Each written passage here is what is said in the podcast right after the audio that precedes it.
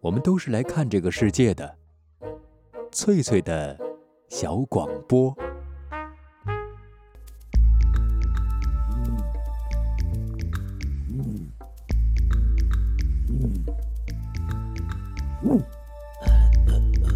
寻访华夏文明，感受自然美景，探索过去的足迹，唱响未来的星空。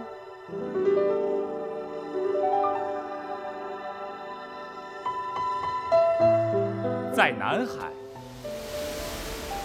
在兴安岭，在富庶的苏州城，一瞬间跨越万水千山，神州任我行。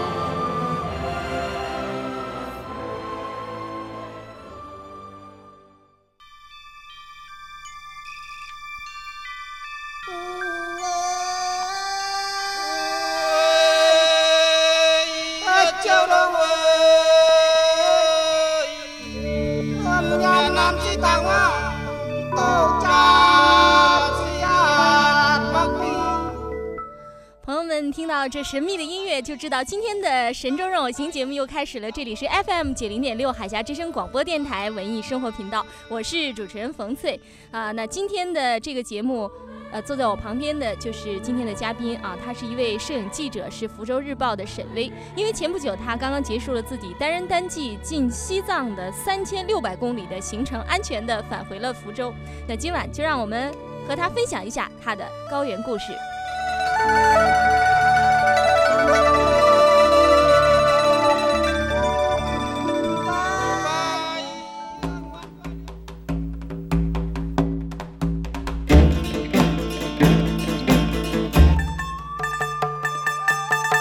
在城市钢筋水泥的丛林里，他们普通而平凡；在大自然崇山峻岭的怀抱中，他们神奇而勇敢。这是一群真正的旅行者，他们风餐露宿，笑傲江湖；这是一群无畏的探险者，他们爬山涉水，永不疲倦。道路的不断延伸是他们执着的信念，前途的不可预知是他们快乐的本源。海峡之声广播电台《神州任我行》节目，驴友俱乐部，欢迎您的加入。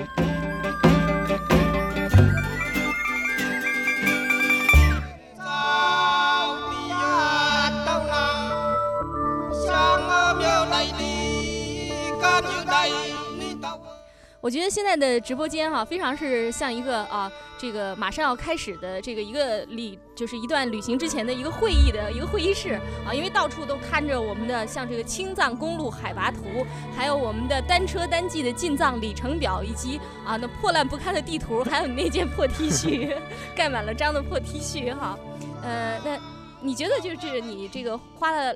两个月的时间实现了自己的一个梦想。我记得你临走前说这是自己的一个梦想。对，你要骑自行车骑到西藏去哈。对，嗯，你觉得自己和两个月前相比有什么变化吗？可能最大的变化还是现在的心态。那现在已经整个人都松懈下来，已经没有在路上的感觉，然后经常时不时就陷入回忆当中，回忆起在路上那边特别好的一些情景、一些情节，然后跟路上的人发生一些故事啊。嗯，就现在经常。呃，没有事情的时候，我就回味这段旅程。会不会自己偷偷的傻笑？啊，会啊。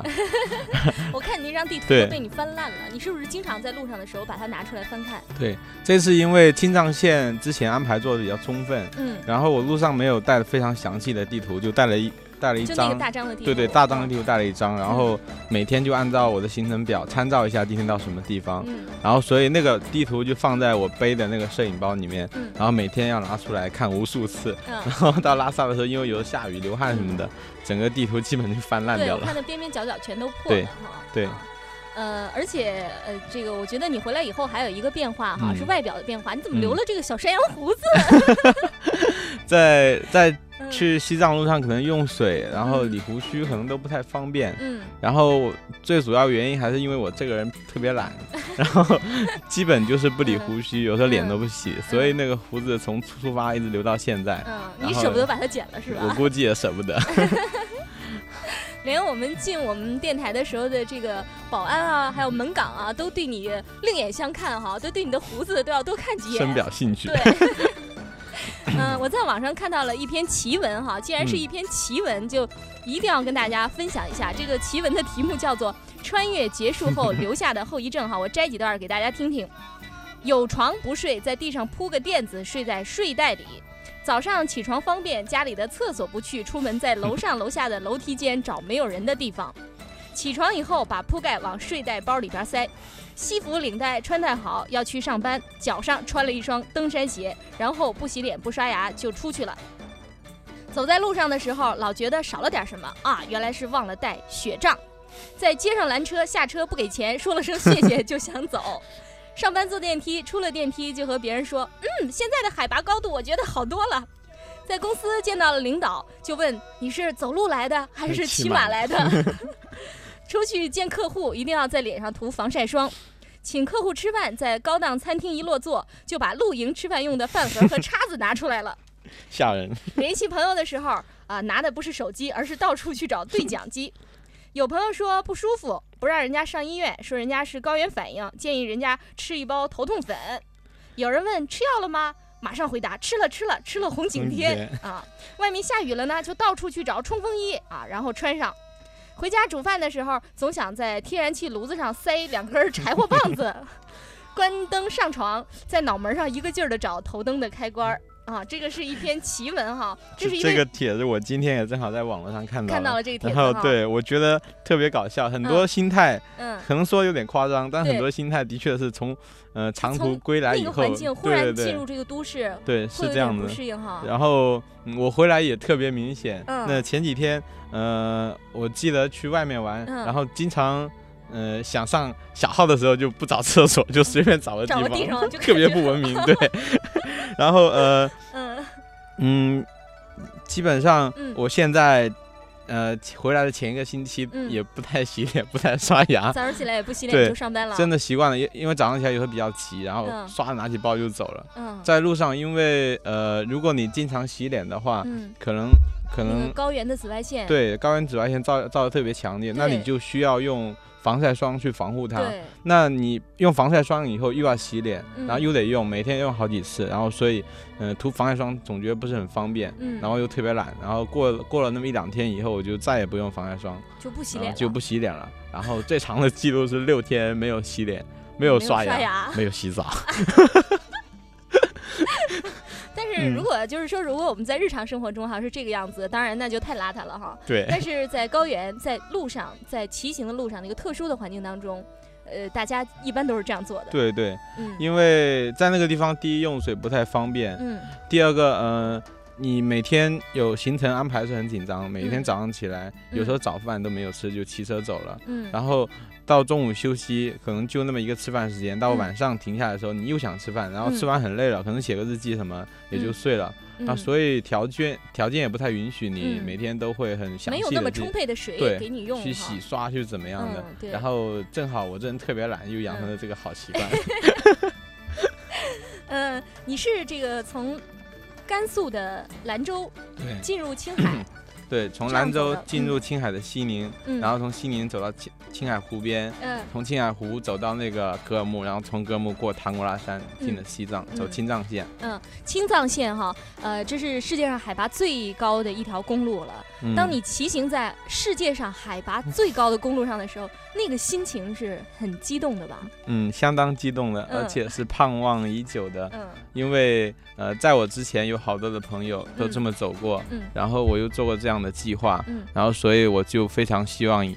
也能够用自己的自行车，嗯。用自己的双轮去去骑在青藏线上。那嗯青藏线它从西宁，呃，从呃西宁开始一直到青海的格尔木到西藏的拉萨，嗯。一共是两千多公里。嗯。那平均海拔都是将近四千米这样子，嗯，所以这条路应该说骑车上去是相当有挑战性。嗯。然后一个比较好的情况是，去年去年青藏线大修过以后，就嗯现在路况是非常好。哈，对，嗯。虽虽然那个车车道不是很宽，嗯。它会有会有两个车道，这样并行两两个车道到三个车道，嗯。但路况全部是新修的柏油路，路况是相当好的。嗯，这也是嗯世界上线路最长的一条这个柏油柏油公路哈，柏油公路。而且我看了一下你青藏公路的海拔图哈，对就是它最低的地方啊，也在大概两千八、两千九的样子。对呃，，一般都是在将近五千的四千多米，海拔四千多米。过了昆仑山口以后，它就海拔特别高。对，嗯，因为进进西藏走青藏线的话，到西宁是第一个台阶，到嗯两千多米的地方，嗯，然后第二个台阶是到格尔木，嗯格尔木往往昆仑山口，那嗯就到了海呃到格尔木就已经是海拔两千七百多米2700的了嗯多地方，然后到过了昆仑山口。海拔四七六七47就到了嗯四千米的地方，所以它是一级一级往上升，嗯然后过了唐古拉山以后再往下降，大约嗯嗯、都基本都是在三四千米这个样子。嗯嗯嗯，我到过海拔四千多米的地方嗯哈，我觉得就是背个包走走几步都挺累的。你嗯还是在呃一个这样的一个情形下，是骑自行车不断的赶路，每天要赶一百多公一，百多公里，还嗯拖着很多东西。对，你还带了很多东西。对，嗯那其实大家没有没有骑车进藏的人都有这个都有这个疑惑，畏对惧，甚至是对对然后就特别走之前都会心里打鼓，嗯，到时候会不会高原反应啊然后运动状态能不能上得去啊？对。那嗯其实呃我在路上遇到的，包括我自己的经验也好，嗯那骑车其实相当好，呃对于高仿来说是相当好的一种状态。嗯呃，你基本是每天骑一百来公里，嗯那上升的高度最多也有像从那个格尔木到西大滩也才一千多米，嗯那就说每天上升的海拔不是很高，而且你骑车处在一个运动状态，嗯，所以骑车人上去基本是没有海拔那个高原反应。你一点都没有高原反应。嗯，我有一次有高原反应，嗯在那个橡皮山口的时候，因为那天是第一次过三千八百米的一个山口，那天嗯下来头会有点痛。那哦之后以后从昆仑山口以后过去。在四千多米的骑，基本上是没有反应，就没有任何反应，就像在平地一样。哦超强，对，那可以说进去的人都超强。超 强。呃，也对这个青藏公路这条公路哈，我们就嗯特别想了解啊，这到底是一条什么样的公路呢？那有没有人就专门的维修它、养护它呢？呃，青藏公路它基本上，呃，三十公里会有个倒班，嗯，然后呃，现在因为路况比较好了，那倒班的工作任务相对也会比较轻松一点。这个倒班就是专门来专门来修修修护公路的，啊对对。公路，然后倒班的人基本都是当地的藏族人，嗯对。然后其实条件是蛮艰苦的，嗯那他们那个地方海拔特别高，嗯然后天气情况特别恶劣，嗯然后嗯，一天可能会经历不同的那样的气气候条件，比如说嗯下雨、下雪、下冰雹、嗯刮大风，那沙尘暴什么都有可能遇到。嗯那他们就这样坚守在高海拔的地方，嗯默默无闻的工作，嗯，所以我特别佩服他们。嗯然后在路上走的时候，嗯、经常会遇到倒班的修路的工人，我都会跟他们很亲切的打招呼。嗯，然后如果要修，你你怎么样打招呼？我基本上一？这个 这个，嗯，我基本上会跟他们说你好。嗯然后比较好玩的事情是，嗯当地的小孩或者嗯有一些藏当当地藏族人，他们见到我就 hello，然后第二句就是 thank you，第三句拜拜，也特别幽默。他们哎，非常的国际化嘛。对因为呃，很多人说走嗯就是青藏公路进西藏的，有很多是外国人。嗯。对对，那可能嗯。近近两年来外国人比较多，可能是以前近两年来可能骑车进藏的中国人也越来越多了。对，应该嗯。是相当多的，特别在七八月这两个月份，因为是可能骑车进藏最好的一个季节，嗯而且又遇上暑假，那有很多学生他们也会骑车进去。是吗？对，嗯所以那条线上可以说青藏线在七八月份是相当热闹的。是吗？对哎呀，那我就很想知道，嗯，呃，除了你之外，哈，像你这样超强的一个人，体力上超强的人，你说还有学生，他们也从这条公路进西藏，对，嗯也是骑车进去碰到了什么。样的学生？哪些学校的学生嗯？，如果你认为我是超强的人，那嗯我有遇到更超强的人。是吗？嗯，对，嗯，我给我特别有印象是两两两拨人，一拨人是那个从北京来的，嗯，嗯、爷爷奶奶、大爷大妈，他们爷爷奶奶，对他们也是骑着自行车上去的，嗯。年龄都挺高的。嗯。那其中一对叫云飞父子，他们嗯。那个呃一个儿子和一个爸爸一起骑车上去，嗯。然后那个爸爸你猜一下有多少岁？呃，六十。六十点九，六十一六六十九点五啊，七十岁，七十岁，对，可以吗？可以。哦没有问题。那老人家身体特别好，然后其嗯另外两个人是一个大妈，还有一个老老爷爷，他嗯们都是五十几岁的人，大妈五十三岁了，嗯，对，然后就 你管五十三岁的女性叫大妈，他们会会不会不高兴啊？中年中年，中年人骑在路上，其实心胸都特别宽阔，，都特年嗯轻、啊。对。然后还有第二波让我印象特别深刻嗯是嗯华中科技大学的十六个学生，嗯他们骑着什么车？你猜一下？嗯，他们花了五六十块钱骑小 从武汉买了一个二手车，嗯，然后再花六七十块钱托运到西宁，嗯。然后又花了六七十块钱修完那个车，因为那是破破烂烂的二手车嘛，嗯然后就这么骑上来了，能行吗？能行。还有四个女孩子，哦，这么厉害、啊。对嗯就是用这种最破烂的普通的二手车骑对上骑向西藏。也就这么上去了。嗯，那你的，我觉我知道你的这个就是准备是相当充分的，你不是嗯像他们这样啊，骑个二手车然后对，就去西藏了，你的车都是经过重新组装的，嗯，相对比较腐败一点。结实的那种 对哈嗯，他们那个是比较慢吧，跟你的速度一定不一样。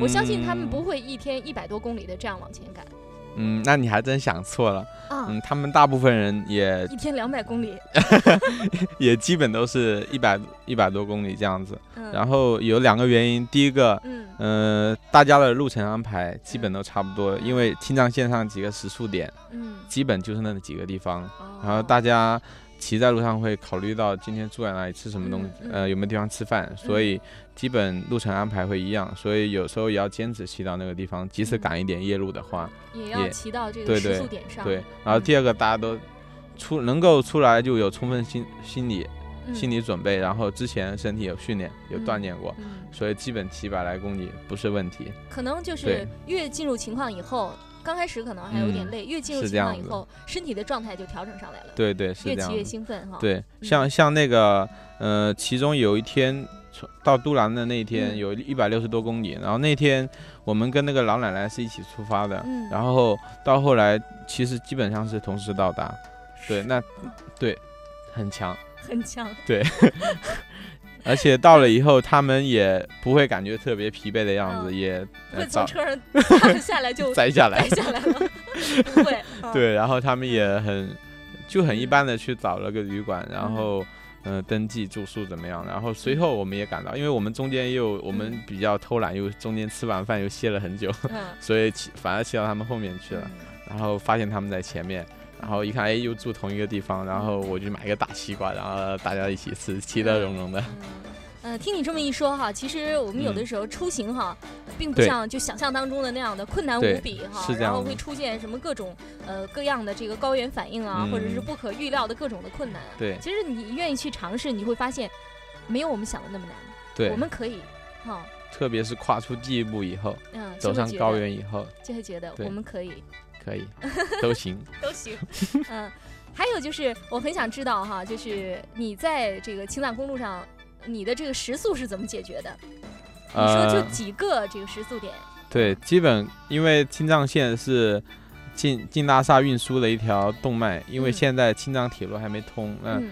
很多运输基本是从青藏走，那嗯包括有的时候从成都过来的东西也是走嗯。青藏线，因为川藏线的路况太差，那嗯不确定的因素很多，也特别嗯。危险，所以呃汽车都走青藏线。嗯。那青藏线，所以就沿途的住宿和餐饮业也特别发达。那每每个嗯、呃有有小镇、有小村子的地方，那嗯。隔个五六十公里都会有一个吃饭或住宿的地方，嗯。所以还是比较方便。嗯。那在那条线上，嗯，开店的人最多的是甘肃人，哦。对，然后还有回族人，嗯。对，然后还有嗯、呃四川人他们开的饭馆，嗯，对。那就是西北风味儿了哈，吃个凉皮儿了，吃个拉面什么的，对对，然后羊肉粉吃个牛汤什么的羊肉什么，对，特别嗯。香，嗯，对，你还很适应哈，嗯，好多这个南方人哈，到了西北去，回来以后看见羊肉，都说我再也不想吃它。晕，对，就一个字。然后我当时吃的挺高兴的，嗯。特别是因为我也比较喜欢吃辣，然后嗯。也特别合那边的胃口。嗯。然后嗯、呃吃拉面啊，嗯。吃羊肉粉汤啊，嗯。然后每天吃的不亦乐乎。嗯然后每到一个大的点，到一个大嗯的县城，我还一定要去吃一下手抓手嗯抓羊肉，羊肉，对，嗯特别香。嗯，而且嗯这个我觉得在那个海拔高度上也需要这样高能量的食品，这对样才能有体力，对，在在高原可能一定要吃一些羊肉，喝点酥油茶。才不会高原反应。他们说，其实为什么喝酥油茶，除了一个补充能量以外，还有一嗯点是很重要。那个高原的紫外线特别强烈，嗯空气又很干燥，那嘴巴就很容易裂，嘴唇很容易裂开。嗯那吃酥油茶就它就可以保护这个皮肤，就像我们涂唇膏一样。哦，所以藏族人他们会经常的一天喝很多的酥油茶，这也嗯是其中一个原因。嗯，对，那我是每天带一个唇膏刷刷刷。你你还带了唇膏。对。嗯，好。那么啊，现在是啊十七点二十二分哈。那我们啊接下来呢要说一说你路上看到的风景了哈。嗯呃我们稍微缓一口气儿哈。嗯稍后给大家介绍一下这条路上可以看到的风景。朋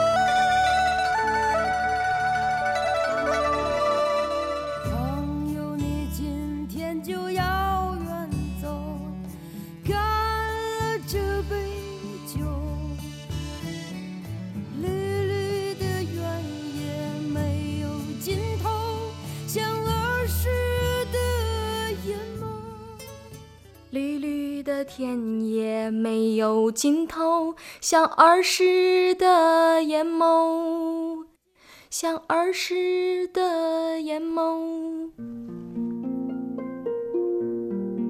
当匆匆的脚步流逝了你的灵感，当繁忙的工作凝滞了你的笑容，你需要阳光、森林、异域风情。海峡之声广播电台，神州任我行。绿绿的田野没有尽头，像儿时的眼眸。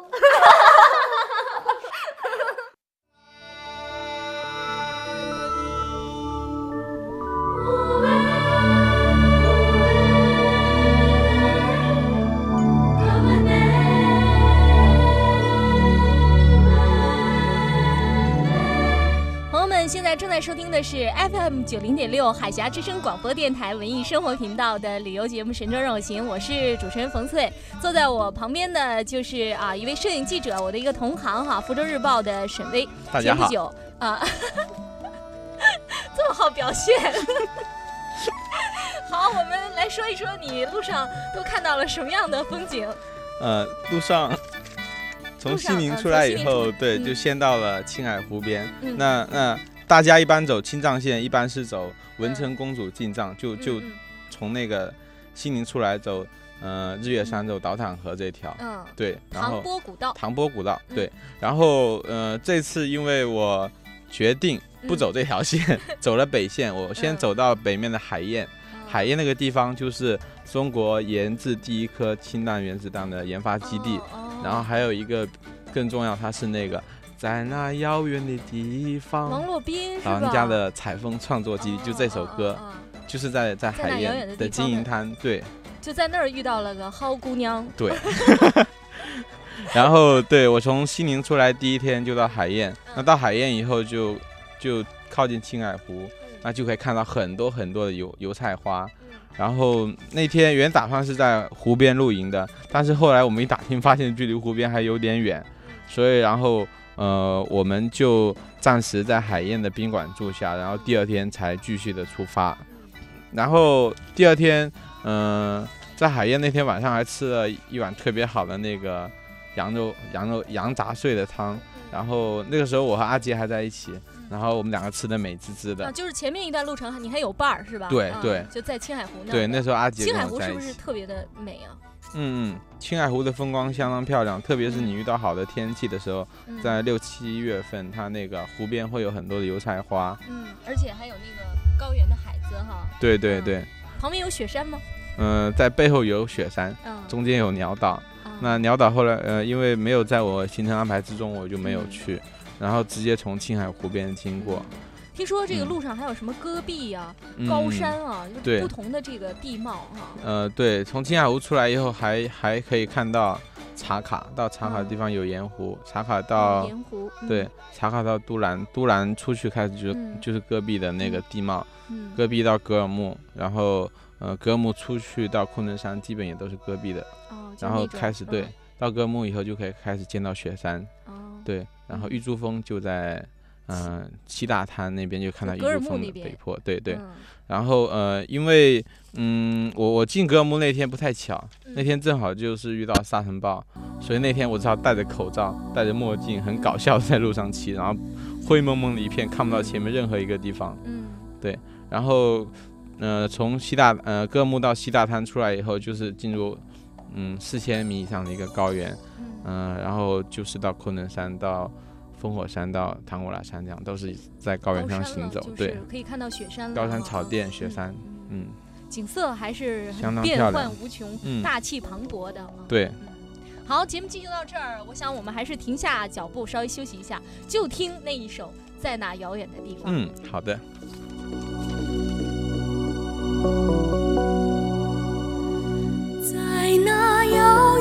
地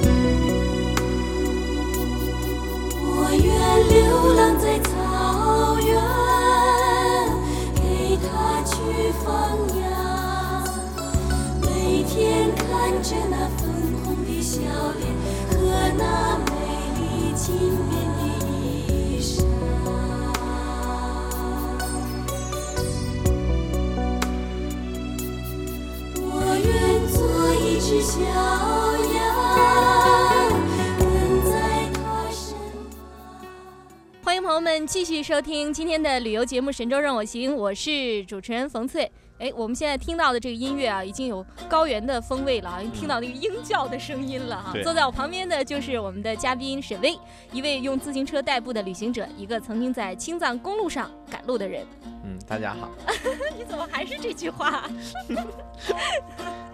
嗯，我觉得就是在青藏公路上有很多这个地名特别有趣。对，嗯，你看啊，我看到你这件啊破 T 恤衫哈，这已经嗯穿了很久了吧？不破。这个 T 恤衫上面有好多的邮戳，都是你在各地嗯盖的哈。对我，嗯、每到一个地方就会嗯盖一个邮戳，嗯然后以示纪念。嗯，然后因为邮戳上面会有地点还有日期，那就代表我当时到过这个地方。我来看一下哈，青海乌兰，嗯二零零四年七月十五号哈，对是吧？啊，茶卡，茶卡，茶卡这个地方地这个名字挺有意思的，对茶卡。茶卡好像就是盐的意思。然后在哦茶卡距离国道边四公嗯里的地方有一个盐场，哦就是有个盐湖，哦啊是盛产盐的地方。嗯，对，然后据说在茶卡看那个日出是相当漂亮。为什么呢？嗯，因为在盐湖上，对，可能在盐湖上面看，因为周围都是戈壁嘛，嗯。然后中间有个湖，盐湖是不是对白色的？呃，盐都是白色的，对，嗯。都是白色的那盐碱嗯滩那个那个嗯样子，然后晒晒出来以后，外面有层灰灰的壳，壳哦一扒开有整堆的盐嘛，一扒开嗯。里面就雪雪白白雪雪白白的的盐，对。嗯，然后因为那天呃它距离国道边有点远，所以嗯。我们就没有在盐湖边露营，嗯，然后回到那个国道边住一个旅馆，所以也没有看到日出，挺可下次再去。那你还是说看日出很美。然后我再来看看这个还有什么样的呃这个油车哈，这个嗯是什么呀？这个看不太清楚。海盐是吧，海盐对，啊就是刚刚才说的那个地方对啊，然后什么西藏当雄对在西藏的了。对，这已经快到拉萨了，啊，云南丽江哈，啊对这这是最后的时候了。对，青海省在沱河气象站，对，当时在沱沱河，沱河是长江的源头嗯的一个小镇，嗯。然后因为沱沱河没有邮局，那当时没地方盖戳，所以我就嗯。跑到气象站上去盖了个戳，因为气象站是这是海拔最高的一个、一个气象站，他们很高兴吧？嗯？很你是不是把衣服拿出来说，麻烦你给我盖个章？对他们特别高兴很，高兴把你的衣服盖脏了。不对，先倒了一杯水给我，然后聊了一会儿，然后给我盖了个章，嗯，对，然后在沱沱河那天也比较好玩，因为嗯嗯那天好好多人有四五波人同时骑车到沱沱河这个地方，嗯然后大家在上面晒太阳，那那天大家都没走嘛，嗯在那边晒太阳，然后聊天，嗯然后过得特别惬意的日子。嗯虽然也没刷牙，也没洗脸，就是嗯有的时候旅途劳累的旅途当中，偶尔的这个小小的休息啊，对都让人觉得幸福啊。是啊，幸福啊。还有这个章，这个章是一个什么财务专用章？这是在哪里盖的一个财这个在燕专用章？石坪，就是过唐古拉山的那一天，嗯。前一天住的那个地方，嗯。那个地方也是国道边两个一两排的店面，然后没嗯。什么、没有没有什么其他的嗯，一些像公安局啊、气象站之类的可以盖章，嗯所以什么就是机关啊，对对对单然后我就在这边，这个是个超市，嗯，小的超市，就卖卖杂货的平价地，超市。对叫燕石坪是吧？对三湘平价超市，对。然后那天在那边买一个东西，嗯然后早上出发了，想起章还没盖，然后就叫他用财务章给我盖了一下。哦那儿的财务就出来给你盖了个章嗯，，对，老板可高兴了。嗯。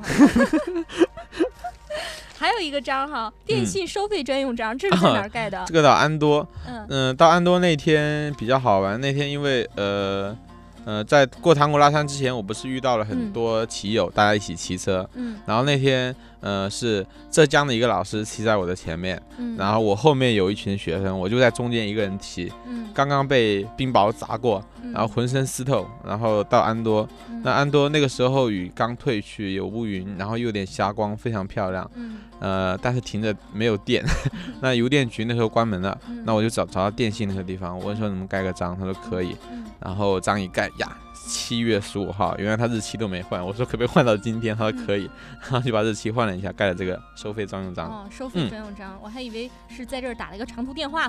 没有，嗯，其实就是青藏公路上哈，你像嗯。这个像什么，有的地方叫第一道班哈，，对，什么烽火山口啊，西大滩啊。啊，纳木错呀，哈、嗯有很黑马河哈，嗯名字嗯都让人挺有想象的哈。嗯觉得这个地方都像是那个，就是咱们经常看的，就是描写西北的、西嗯部的，龙门客栈，呃，对，什么 什么新龙门客栈啊，对对啊，什么还有什么那种刀客的江湖游走在江湖上的那种嗯生活啊，就是特别豪侠的一个风格。是。这本身读起来的感觉就特别有节奏感，所以，嗯，走之前你看地图，嗯然后做计划，就很向往到这个地方。嗯但是可能当时你走到那个地方以后，已经很平和的一种心态，嗯只不过到了今天的一个终点，或经过今天的一个地点，嗯呃，可能这些比较有地名的地方，基本上都有小店。那你可能最希望的是吃东西、吃饭，嗯嗯，补充一些东西。嗯所以到那边可能感觉还不是那么强烈。嗯嗯，那像黑马河那天我们是中呃下午的时候经过的，嗯那过了黑马河以后，嗯、就开始离开青海湖了。嗯那我们在地图上看到的那个黑马河那个点，距离青海湖边是最近的。嗯其实到那个地方发现还是有点远，在之前一站的叫江西沟的一个地方，嗯那地方才距离那个青海湖最近。嗯然后过了黑马河就开始过象鼻山，就青藏公路上第一座比较，对对对，除了日月山以外，第一座比较高的一个山，海拔三千多，嗯三千八百多。那所以黑马河，呃，很多人基本是在这边住下，第二天再过。嗯那我们因为行程安排的不是，呃，不是按照别人做的攻略那样去走，那我们是按照我们自己的计划，所以那天就直接从象鼻山过去到大水桥。嗯，嗯西大滩是个戈壁滩吗？它叫西嗯大滩。西大滩，呃，西大滩，呃，可以说它前面是一个在国道边是一个戈壁滩，嗯。然后过了戈壁滩后面就是玉珠峰。嗯。那嗯，基本上进玉珠峰的人都会在这边补充给养，然嗯。后从这边开车到昆仑山口，从嗯呃昆仑山口的一个路口进去，然后可以进那个珠玉珠峰的大本营。嗯，就是一些，比如说要是去这个爬山，呃去爬爬玉珠峰峰，对那一定要过西对大，滩。过西大。滩，对，烽火山口，烽火山口这个嗯名字，烽火山口，有火，嗯，烽火山口，我去的时候下的小雪，很小的小雪，然后嗯，雪粒子那种。对，嗯非常小。然后，呃，我运运气应该比较好。后面一波人他们去的时候，在烽火山遇到激荡大的那个冰雹，然后据说他们有一个人可能雨衣不太好，就一个冰雹下就把雨衣砸破掉了。哦，对，然后那天是很小的雪，烽火山口啊。对 然后烽火山因为是第一个海拔上五千米的一个山，所以嗯走呃。经过这一天之前，大家心里都会打鼓，因为第一次上五千米嘛，嗯，所以会有点担心。五零幺零，对，嗯对嗯那其实当时大家上去的时候，嗯、也还好，并没有特别什么强烈的感觉，就是有点冷。嗯那个时候穿着冲锋衣、冲锋裤，嗯然后戴着装雾帽，但是还是有点冷。雪，那雪是相对相当小对一点点，对风风很大，对风大，然后嗯反正天气很冷，其实晒着太阳还是觉得有点冷。很冷，嗯。对，嗯可能是因为在这个海拔五千多的地方停，也不停留太长时间，然后嗯，唰就下去了，是吧？对，那在在像在昆仑山口就停了好久，我那边拍照片拍了可能有两个两个小时那样。那在烽火山那天有点累，嗯嗯，而且感觉有点不太舒服，是因为骑那天骑车骑得太快的原因，嗯倒不是什么其他原因，就骑得太快，然后就很冷，就一直想想下下山嗯到那个二道沟，对嗯对，然后后来拍了个照片，马上就走了，就留了个影就走了。然后那天正好有华东科技大学一个学生跟我一起，还有浙江的那个一个老师跟我一起，嗯，我们三个人一一起到了山口，对，嗯我看了就是你发在网上的一些照片嗯哈，嗯、我觉得就是你你有的时候戴戴墨镜哈，戴眼镜哈，嗯然后有的时候呃穿的很厚哈，。对，但是我觉得你好多照片都很严肃的样子，我很少看你就像现在的哈，嗯今天在我们节目当中，呃，露出那种灿烂的笑容，都是很严峻的样子。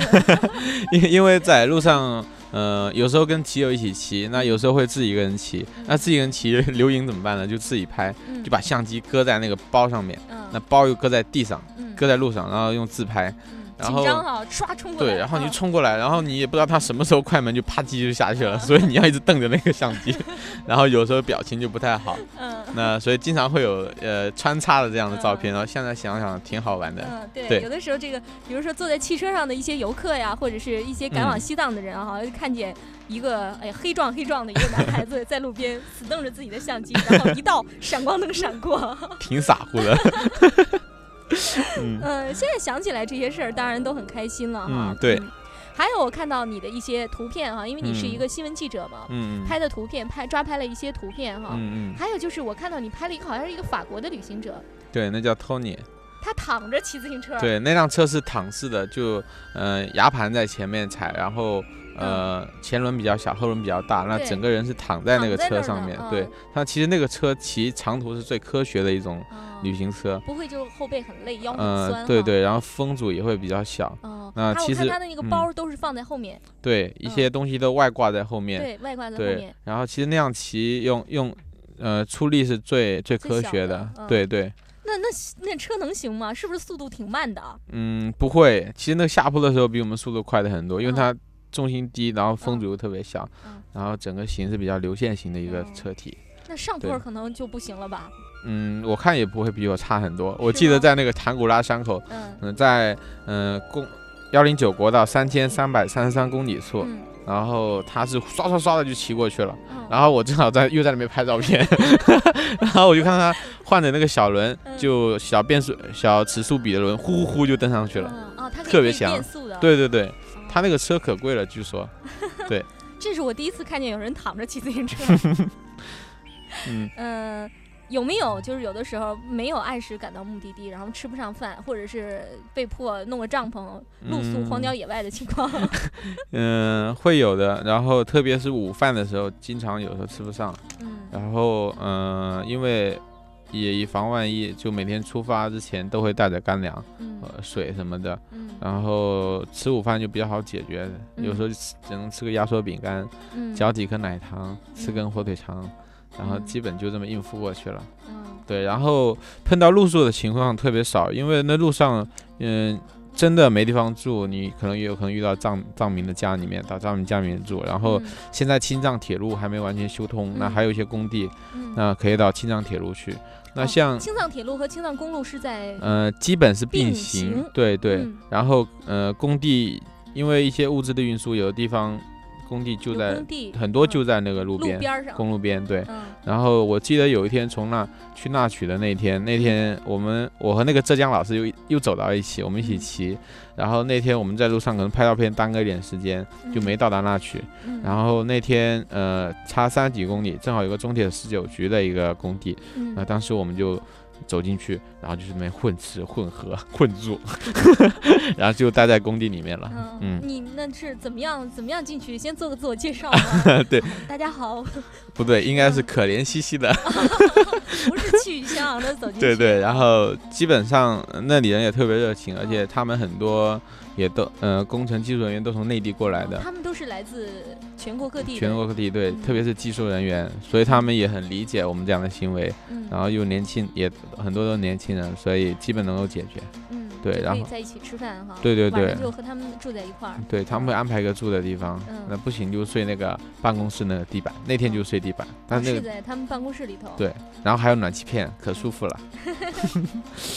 嗯，看他们的这个整个青藏呃铁路的这个对。呃修建的工程现在做的怎么样了？因为你嗯是离他们最近的人。呃，从从青藏线现在新新修就从格尔木开始，嗯。呃，格尔木叫青藏铁路新起点，嗯。那格尔木到唐古拉山嗯。这段已经全部修完了，嗯。就已经全部通了。嗯。嗯、那后面的从过了唐古拉山以后，就过了青海到西藏，进入西藏的境内。那六月份就我们还没去的时候，六月份那个嗯安多，它好像有举行了一个动工的仪式。嗯那我们沿途看到是很多，呃，正在修路基，那还没嗯铺轨，很多路基修桥，嗯对，桥桥墩都在修。嗯那在青海境内，那个青藏青藏铁路基本是跟公路并都并行，而且嗯。你基本可以看得见。嗯。那过了唐古拉山以后，可能地势地貌有些复杂，嗯。那有些地方会绕远一点，你就看不到铁路了，是这样的。嗯，哦还是工程还是在很顺利的进对，应该是很顺利，而且相当快。他们这个。那就过不了太长时间哈，我们就可以嗯。坐火车去坐着火车，对，嗯，就是还有就是我们收音机旁的很嗯多朋友对就是青藏高原哈、青藏铁路、青藏公路周围的这个环境哈、他们有一个担心哈、嗯，尤其对是像这次修铁路对进西藏啊，很多人都说会不会破坏当地的那个本来就不是很就很脆很弱的脆弱的一个那生生态环境境，，对还。能不能看到像什么藏羚羊啊、藏野驴啊、嗯这些野生动物啊？你看到的是一个什么情形呢？嗯，我今年去的时候经过可可西里，这嗯是藏羚羊繁殖的一个地方。嗯。然后，呃，我去可能已经刚过了产高期，就藏羚羊已经，它它产高会从，呃，可可西里的西面嗯。迁移到腹地的卓乃湖附近，嗯。还有几个太阳湖附近产高，然后再回来。那我去的时候，正好这个迁移的过程已经结束了，那没有机会看到整群的。整群的藏羚对，因为嗯现在他们呃可可西里有个保护局，嗯。那下面有不动泉有个保护站，嗯、可可西里呃索兰达有保护站，然后托特还有保护站，嗯。五道梁的保护站，然后这个地方现在的保护工作做得特别好。嗯。那一一旦等到产高期到，这个羊要从公路迁徙的时候，对它可能要过这个公路，对嗯、他们就会把那个车拦下来，嗯然后让羊先过。然后我今年到五道梁的那会儿，嗯。呃，远远的看到了十一，我数到十一头藏羚羊，哦对，很小很小，什么样子啊？到底是嗯，远远的看的不太清楚。嗯嗯小小的，对，然后嗯、呃它跟黄羊有点像，嗯对，跟嗯，然后是嗯、呃灰灰的灰黄棕黄灰黄棕黄的这样的皮毛，嗯嗯，呃什么藏野驴呢？藏野驴没有看到，看到然后黄羊看到，黄羊就是藏原羚，然后它跟藏羚羊相当的像，但是嗯它屁股上有一撮白的毛，嗯，对，所以可以区分开对对对哈，嗯，然后青藏铁路也在科经过科尔西里的时候也嗯做了这方面的工作，他们架了一个高架桥，嗯然后嗯、呃在那个藏羚羊会迁徙经过的地方都架了高架桥，这样羊就可以直接从桥底上。呃走过，对不至于对对把它就是生活的这片领地对给人为的分割成对一半又一半。对，应该说嗯做的还是不错的。嗯然后在索南大学保护站我还住了一天，嗯，然后现和在他这个保护站里的人进行了交流吗？对，然后嗯现在每年都有一些志愿者会到那边嗯，进行一些志愿者的工作，嗯比如说巡山啊，或者去抓那个个偷猎者啊，哈。呃，对，可能这个会少一点。嗯那可能主要是那那段时间会保呃共同协协助那边的工作人员，让藏羚羊很顺利的迁移，从嗯公路这边到那边，然后再回来这样子。嗯。嗯，好，呃，那还有就是翻过唐古拉山口哈、离拉嗯萨大概还有多多远了？呃，七八天的这样一个路程，哦，一个星期以后就可以到了。，对，嗯很高兴。那个时候离开你，离你离开西宁，嗯就是已经过了多少天了？嗯，已经有十十六七天这样了。十六七天。对对对，嗯那因为在路上我在格姆还待了一段时间，嗯所以待的有点长。嗯那基本上其实从西宁过来都，嗯，不用那么长时间。嗯，就是呃，那马上就可以去进进入自己这个心中的圣地嗯雪域高原了哈。对。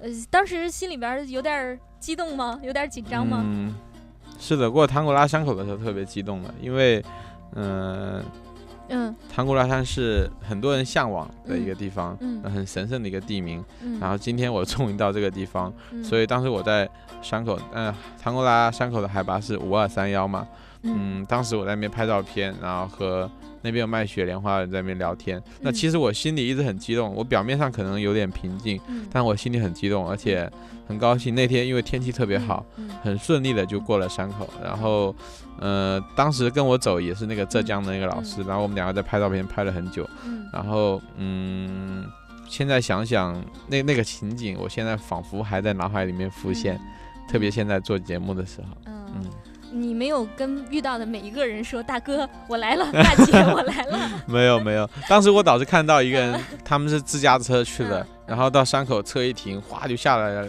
两个人，嗯。然后其中一个女孩子就蹲在地上开始有呕吐，对，她可能高原反应吧，对，因为他们开车蹲在地上开始哭呢。嗯，嗯，然后呃，过了这个唐古拉山口，然后就进入的是西藏西境内，对藏境内，。嗯嗯，然后一一过去一到安多第，先到头道班，那天嗯。晚上住在头道班，就嗯天下第一道班，就最海拔最高的道班，对。嗯。那那其实道道班它已经建了，这样骑车人特别多，因为所有的攻略基本都会写头道班是一个应该留宿的地方，嗯。那所以他们对我们骑车来已经不是很稀奇了。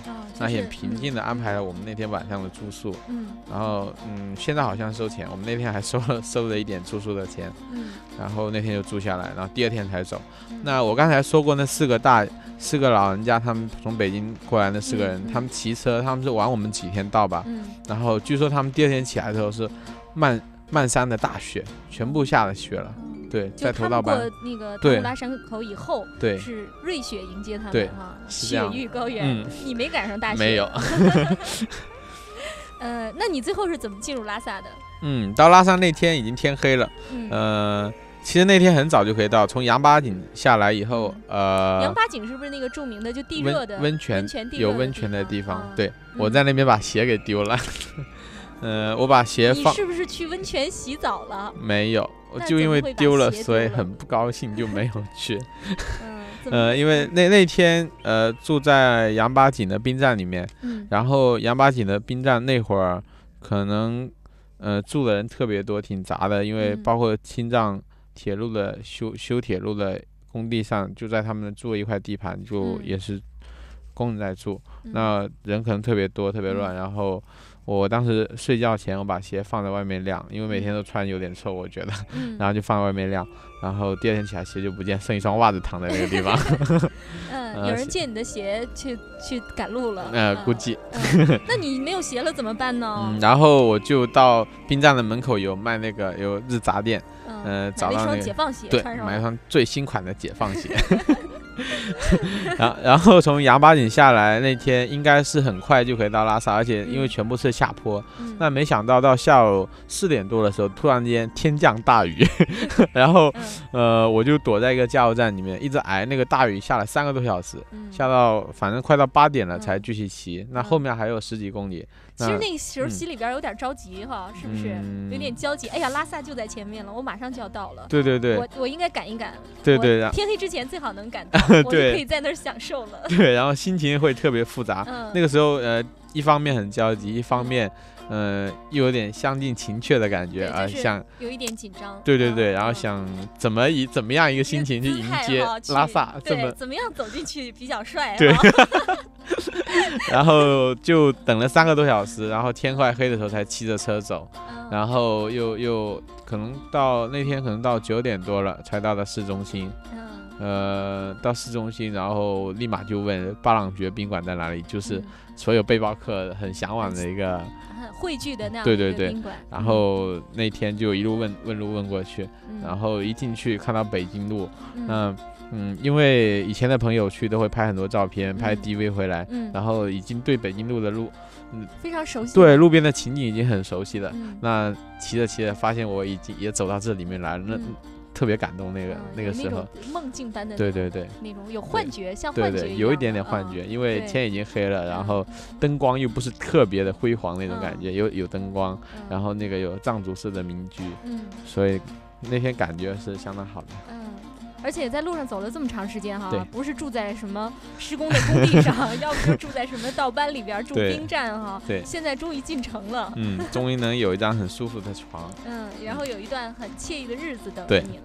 嗯，其实千里迢迢骑车上高原的沈巍，呃，在拉萨的故事还是非常精彩的。很多你在那儿住了十天，十天时间，好奢侈啊！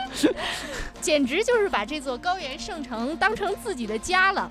当然，美丽的拉萨也以它特有的胸怀接纳了这个又嗯黑、啊又高又虔诚的小伙子，甚至拉萨街头的小乞丐都成了你的朋友。嗯，嗯，有关他在拉萨的故事，我们还是下周再说。好，嗯今天的好的神州任我行节目到这儿就结束了。我是冯翠，我们一起说嗯，再会好吗？祝好您旅途愉快，一路平安。好预备谢谢起祝您您旅途愉快快，一路一路平平安再会。